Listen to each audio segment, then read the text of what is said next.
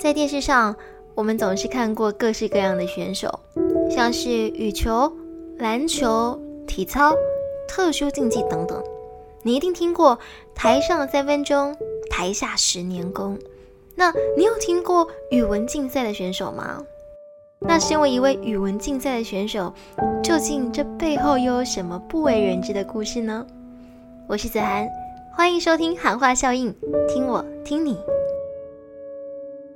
可喜可贺，本节目我们今天有厂商赞助播出了，太好了！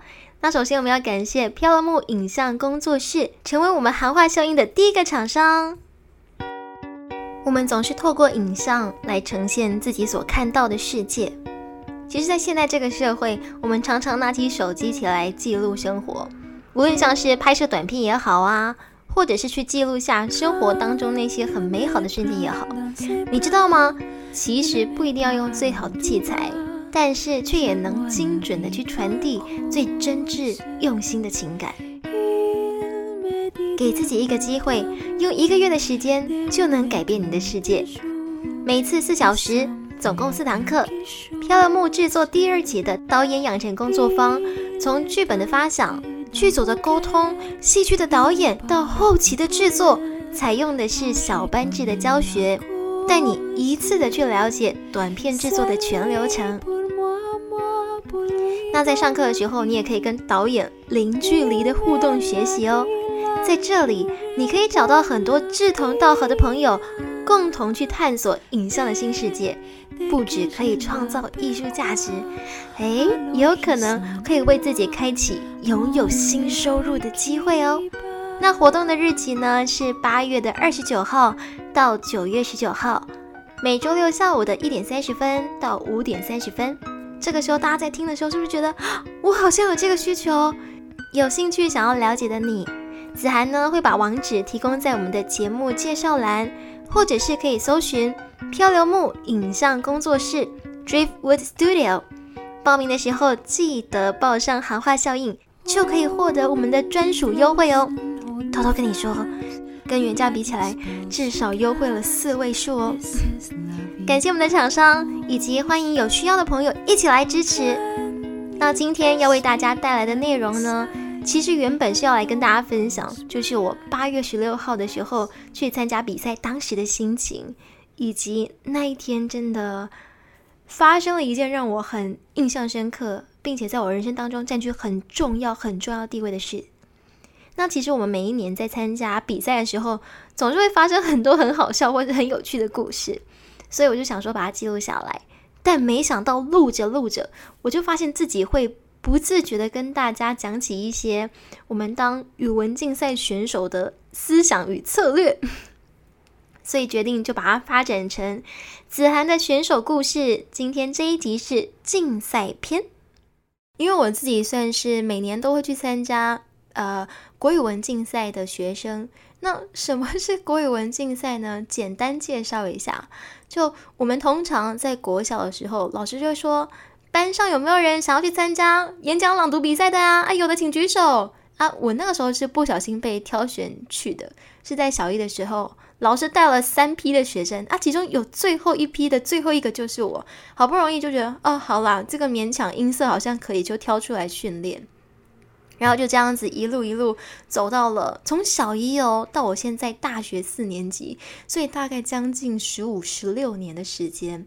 那我这一次刚好大概暌违了五年，虽然说去年也有比赛，但是我就觉得去年其实没有呃把自己的状态准备好，很好的去。去面对这个竞赛，一直到今年，我觉得自己才是真正的稳下来。所以继受大位之后，来参加国语文竞赛。那今天呢，就是台北市所举办的国语文竞赛的决赛。好，那在练习的时候呢，我们当然都会去先进行一些思考或假设或设计。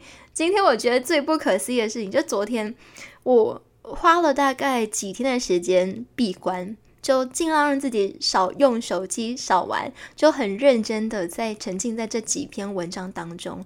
主要是因为我前几个礼拜都在跑新闻嘛，所以就想说要赶紧来恶补一下。然后昨天呢，我就利用手机计时，然后把稿子拿起来模拟我真的在台上讲话，这样子来练习。那其中都要讲说，我起边喝得归喝嘛。那当时我就讲到，嗯，我起边喝得一喝。那我就想说，怎么可能？这一次有十五个，我记得是十五个人。好死不死，我不会是编号第一号吧？我之前抽到一号的时候是什么时候？是在大概我国小四年级的全国赛，所以距离这件事情大概已经是十年前了。我跟你讲，全国赛抽到一号又是一个很好笑、很可怕的经历。反正为什么会说一号没有到比较好的原因，是因为嗯，当时评审他就不会有一个。突然被惊艳的这样子的注意力，就比如说，如果你前面几个可能评审都觉得说，哦，听的好像没有自己很喜欢，然后突然到你，然后也许你的音色或者是你的语调有去吸引到他，然后这个时候评评审就会突然抬头，那这样子我们在考量之下，也许分数会比较高啦。然后或者是，呃，如果你的号码数越后面的话，其实对于整体的比赛会比较有利一点，因为一号。老师们他无从去做一些比较，或者是去做一些，嗯，对，反正就是尽量，如果可以的话，除非你够厉害，就是你要一鸣惊人，让评审听完你之后呢，然后就觉得说啊，其他人都不算什么，或者其他人我好像除去巫山不是云，然后这样子你才能 抽到一号啊，要不然一号很可怕。那我昨天在练习的时候啊。不小心讲说，我是边喝得一喝。当时我就想，不会吧，不会是我吧？反正十五分之一的几率有很多啊，只要不是一号，应该其他都还不错。这样，OK，人真的不要这样想哦。但我那时候也想说，不行，总有一个人要出来死啊！就是无论如何，还是要有人是一号。所以今天我在抽题的时候呢，我就稍微看了一下。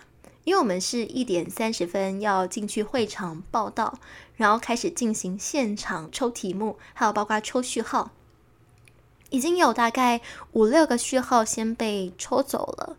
那我就看到，嗯，一号还留着，然后还有大概十二号、十五号一些比较中间的次序还留着。但是我第一个瞥到的就是一号，我想说，嗯，不行不行，我不能看这个，我要赶快多看一下下面比较后面的号码。但是我不知道为什么，就对于那个一号特别印象深刻。于是我就把我的手呢伸进那个签筒里面，它是用那个乒乓球，然后上面写数字让你抽签，所以呃非常的公平，因为每一颗球摸起来都是一样的。我就摸摸摸，这嗯抽签的感受是什么？我就觉得嗯摸到这颗球感觉好像对了，我就想好那就是它了。OK，噔噔噔噔噔噔拿出来。我想说，嗯，怎么就我刚好翻到是数字的正背面，所以我就转啊转啊转，想说怎么没有写呢？结果不是两位数，是个位数，是个位数就算了，它的笔画还非常少，就是一。天哪，哇！那当下，嗯，也没有面面露青筋，也没有什么面有一丝难色，我只觉得说，我应该要改名，我叫神机妙算狮子汉。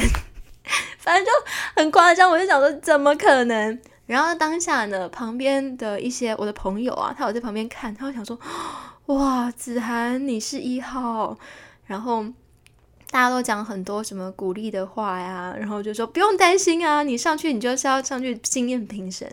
反正我当时我的想法就是说，虽然我们在常在比赛的人都知道说一号到底是一个嗯。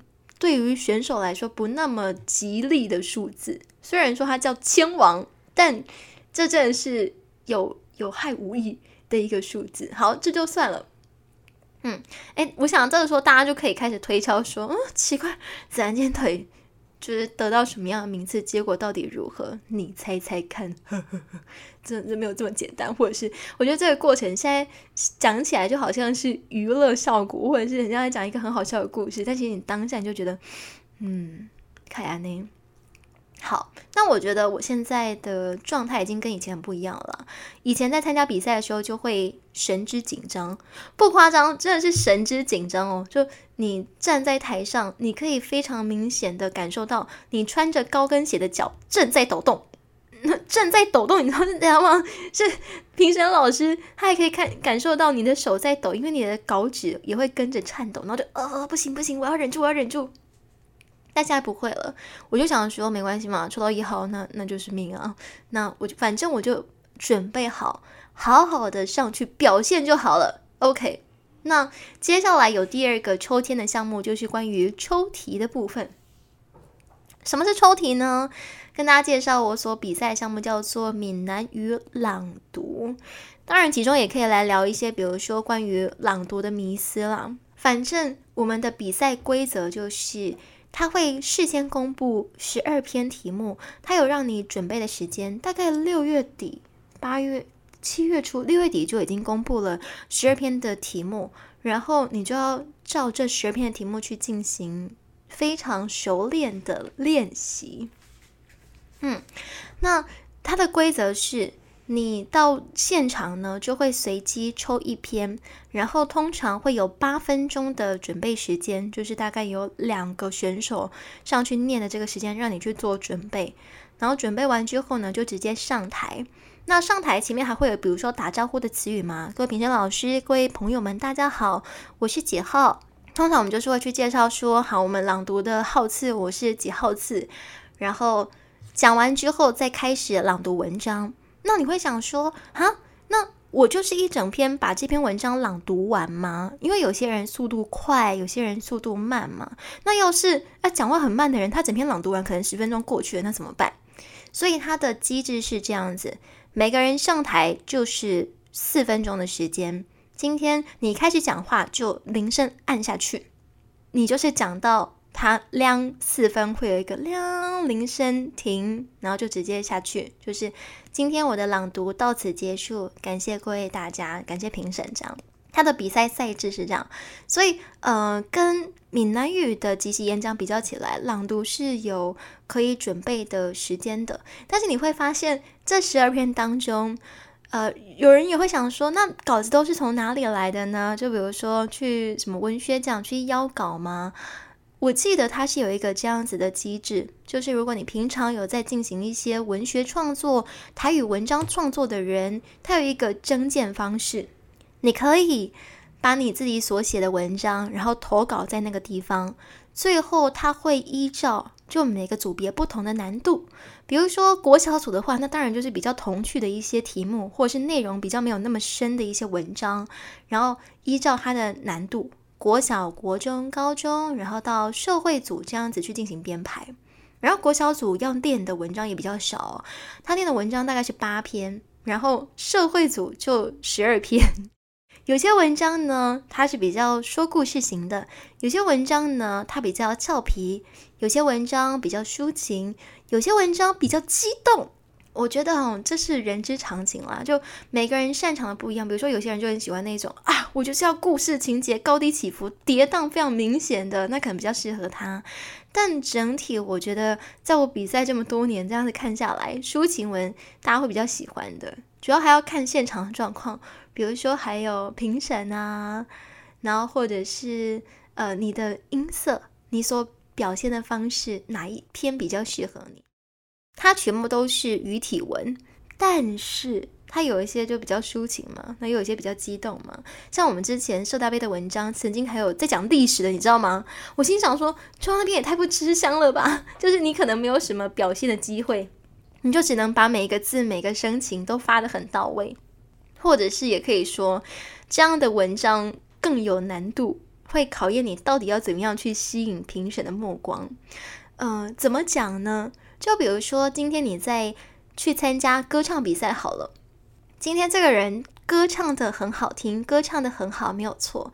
但是如果你本身在选歌的方面，这个人他选的歌曲，就是大家只要一听就会觉得 好触动人心哦。然后，真的，它的每一个旋律起伏，或者是歌词写的很好，就你选歌选的好，或者是刚好那篇文章它本身就有九十分的功力，那你再用自己好的能力下去做诠释，那当然是很加分啊。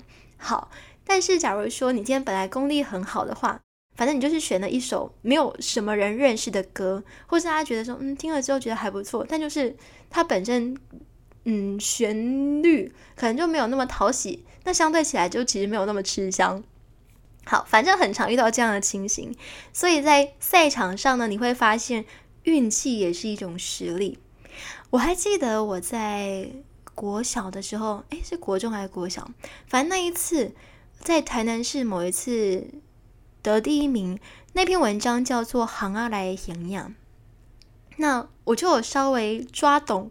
评审他到底要的是什么？比如说，像是女性的评审啊，他们非常喜欢呃有气声，然后有轻音，听起来比较温柔，然后听起来比较舒适和缓的这样子，特别是抒情文的文章，特别是要让你感动到哭出来那种感觉哦，也很好。嗯，那是其中的一个呃比赛，我们小小会注意的地方了。反正那个时候要抽签之前，我就先心里先想好说。我很喜欢那个第七篇《灰金哥来闯龙》，他主要在讲的是跟爸爸之间的一些父女的情谊。然后不止文章，他写的有一些东西很好表现，像是“车前的当风，几尊几尊”，你看“几尊几尊”。就是它的那个气音，还有那个尾声，它会有一个余韵，让你好像有一种余音绕梁的感觉。所以我自己就觉得说，要是抽到这一篇，就对自己来说比较有利。那比赛之前呢，我很好笑啊，我会有这样子的习惯，十二篇我就会稍微仔细看一下稿子。比如说第一篇叫做马吉吼，第二篇叫做揪扛修，我就会看哪一篇稿子跟我来说比较有缘，那我就翻翻翻翻，有些稿子觉得嗯。感觉不太会抽到，但反正你已经都练得蛮熟的，你就只是想要去感受一下它。然后其中我就看到了第六篇，刚好我昨天现实动态呢截图所发的那个文章也是刚好在练第六篇。第六篇叫做《心爱炫爱》，主要在讲的是呃一个女生一类心加没够苏，就是她打针，但是呃她不小心晕针了。那在前面当中呢，就是他讲说他身体比较不好啦，然后因为这一次呃身体不舒服的关系，有机会跟他八十岁的妈妈，然后一起去诊所打针，这样一个故事，也是跟亲情有关。那他相对的也是有表现的方式或机会，因为他的剧情有一些哦，不会啦，我不会注虾啦，啊，里米素就听就听呀，这些可以弄。可是我就觉得不行，这一篇的话，要是抽到，它就超爆难的啊！为什么超爆难？因为它有很多呃比较难的词句，像是什么青蛙滚、蹦西滚、交佩佩、瓜薄、半热闹、溜溜啊，这些呃，我们一般在台语的文章当中看到，你不一定会马上知道它应该要怎么念。或者什么花容细写搭调，那个时候我我还特别去查词典，一个一个去查，然后超害怕自己念错。虽然说后来都有一些语音档可以帮助你去校正那些错误，但是你知道看到一篇就很像全部都是生僻字的文章，就觉得啊 不行，要是抽到这篇风险就极大。但是我在看那十二篇当中，我就觉得不知道为什么，我就觉得我好像会抽到。再跟大家分享一个很好笑的经历哦，在我高中的时候，有一次参加比赛，哦，十篇的练习当中，有一篇叫做“增卡一杠”，我觉得那篇超爆难，也是比如说十篇当中我最不喜欢，或是我觉得我自己练的最不熟练那一篇。那当时就有一个非常可爱的想法，就是说，哎呀，反正有十篇可以去抽嘛，那总不会好死不死抽到这一篇吧？所以呢，每次抽到那一篇，我就会。还是会练习，但是就没有好好去面对自己内心的恐惧或害怕。于是呢，跟大家说什么叫做墨菲定律哦，就是你准备的最不好的那一篇，或者是你最不喜欢的那一篇，偏偏当时在比赛的时候就是抽到了哦。我当他抽到，我就觉得傻眼啊！什么？哎，有有有十篇机会，为什么是你？嗯，那那一次我记得好像没有得奖吧，因为。因为不熟啊，然后自己也不喜欢，所以我觉得那时候诠释的也没有很好。那次好像是高中时再度回来比赛的一个机会。好，反正我觉得那那个时候就准备的没有很完善啊，很好笑。那有了上次的经验呢，所以我这一次在练习的时候，我就觉得不行，我一定要克服我自己的心魔。每一篇都是非常呃平均平稳的练习。然后除了这之外，我就觉得自己的第六感就会觉得啊，为什么我一直无论如何就是看到偏爱炫爱的这一篇呢？所以在比赛大概要抽题前的前十分钟，还有一些准备时间。我们是两点十二分抽题，那个时候大概两点，我就想说，好啊，反正也没事做，就再来看一次题目好了。OK，好了，我觉得看起来就炫爱最有感，所以我就利用这段时间，又把《偏矮》这一篇又再次读了一次，以及去确定一些我觉得很难的读音。那个时候还临时赶快去闽南语常用词典再一次确认，你知道我怕到这种程度，那我就想说没有关系嘛，我得写尊比赫啊。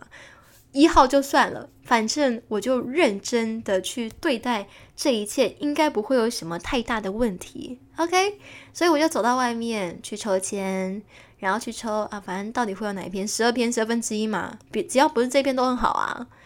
结果当我手再次把它放到签筒里面，然后开始去摸这些乒乓球，我其实也没有摸很久，我会觉得嗯，反正。好像就是这一颗了，握住，握住之后没有放掉，就是它了。OK，拿拿拿拿拿拿拿出来。我刚开始看到是九，然后我想说，嗯，不对，九六九六，不会吧？是怎样？他就说，哦，因为六跟九很像呢，所以我们在底下有画了一个底线，让我们知道到底这篇是九还是六。您抽到的是第六篇哦。没错，第六篇就是炫爱偏爱那一篇。我心想说，我要改名了。我我之后改行就当神棍。我之后我要，比如说，我之前在看那个特殊传说，有一个妖师这样子的一个职业。妖师就是你只要想到什么，就会心想事成，无论是好的或坏的。我想我可以转行当妖师了。我这之后都不用做广播或干嘛，好可怕呀！真的好可怕。但我就觉得，我又好庆幸，我在比赛之前那种冥冥之中的第六感，我有好好的 去把那一篇又再次念了一次。所以在准备室当中，我就有嗯很安心，然后很舒畅的去准备它。反正我就在准备室练习完之后，又再度回到比赛场地，好好的去把这一篇演绎出来。你知道一号大家就会特别注意嘛，就想说嗯。不错哦，一号哦，好表现哦，你一定可以的。因为当时评审也没有什么可以看啊，先来关注你的外貌，然后稍微聆听一下你的音色。反正，在那当时我想要比赛的当下，由于我自己已经算是练得还蛮熟，虽然说它这有一些好难的词语，但整体来说，我觉得表现还不赖，自己觉得还不赖。然后，比如说一些夸张的。该做的声情都有高低起伏到位，嗯，所以我当时有差点一不小心遇到那个很难的词语，会快要念错。但是快要念错的时候，你要自己告诉自己要紧急 hold 住。我一直都觉得比赛这种东西啊，无论你在台下念的多好，反正你只要在台上出一个差错，它就是错。所以我都觉得比赛是一种心理战。你就是要说服自己，你很棒，你准备的很好，你有自信，稳住，hold 住，hold 住就对了。对，这样好好去表现。那呃，非常庆幸的事情是，我在台上的那四分钟，就一点一点的 hold，hold 到四分钟，在小林之前，我都觉得嗯，整体来说算还不错。然后就这样子，刚小哥我也很开心的下台了。然后下来之后，就开始去观察以及去聆听这一次的选手。刚开始前几个就觉得啊还不错，但我听到后面就发现有有一些我自己也觉得嗯，感觉很有竞争力，很有实力。我们这次有十五个选手，然后大概我觉得里面厉害有六七个。什么叫做厉害的有六七个呢？其他人就不够强吗？也不是，就有些人他可能音色很好。但是他对于文章的熟练度没有到这么熟练，所以我们在听的时候就觉得，哦，为什么这边卡一下，这边卡一下，听起来有点不舒服。所以像这样的情形，假如说其他人都很强的话，那你一定就会先被淘汰，就是你不会被大家列入被评选为前几名的资格。好，第二个是有些人他的音色很好听，但是他就只有在开头的时候有气势，他中间在朗读的时候你就觉得，嗯，呃，我为什么深情没有做出来呢之类的。所以那个时候我越听就觉得，哦，天哪！表演完之后才意识到为什么我抽到这一篇，因为我就听到我其中一个朋友，他刚好也是年轻人，然后他这次是第一名了，他抽到了我最喜欢的那一篇，就是 《会金哥来闯了》，就是。秋情的当红，几尊几尊的那一个，我就觉得哦天哪！所以那时候我听到，我就觉得嗯，他这一次应该算不错。因为就我自己，也许是女生，或者是我们长期听人家朗读文章下来，我自己偏好还是抒情文。就如果我自己是评审，我也会选抒情文呢。好，那个时候听到后面，我就觉得嗯不错，这一次竞争力其实还蛮高的。我想一下，有有几个让我印象深刻的啊。我大概在三个月前去参加社大杯，社大杯就是由台北社区大学所举办的，其实就有点像是闽南语朗读的前哨战。那当时我很幸运的就得了第一名，第二名是一个叫做慧敏老师，陈慧敏老师。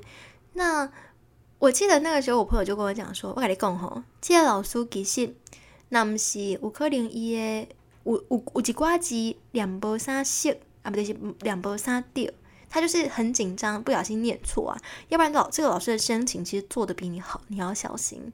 然后我那个这次第一名朋友，他原本是第四，你就会发现这一次的社大杯有非常多的熟面孔。哎，怎么办？我刚好像不小心把一些名字讲出来，反正你也不知道我哪个名字啊，哈哈，你猜猜我是哪个名次？大家知道第一名不是我。但是你觉得我是第几名呢？啊，我会前三名吗？也许没有，嗯，怎么办？好，我后来才知道说，原来台北市的比赛这么好，取到前十名。通常台南市的比赛是怎么样？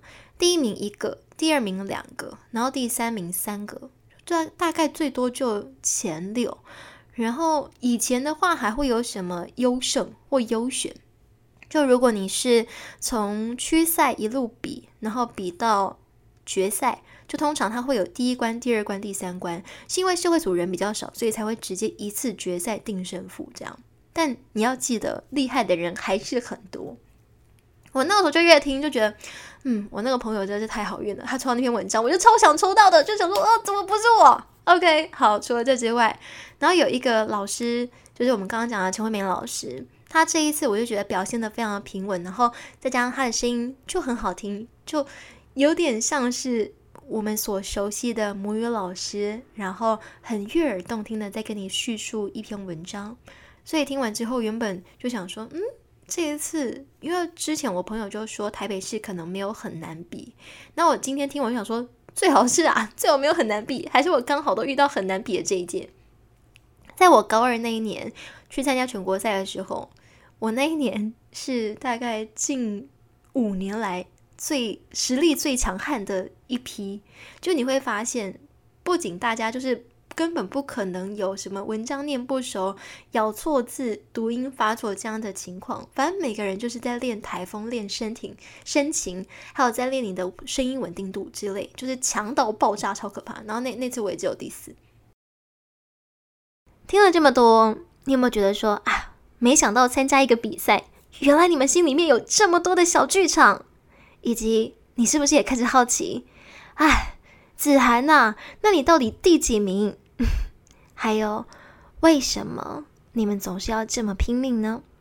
如果你想知道的话，请持续锁定下一集的韩话效应。韩话效应分享电影、音乐、书籍，以及那些你想知道但不知道的事。喜欢的话可以追踪 IG，分享给你的朋友。或者是也可以分享给有兴趣想要参加语文竞赛的孩子们哦。偷偷跟你说，如果喜欢的话，可以多听几次。我是子涵，我们下次见，拜拜。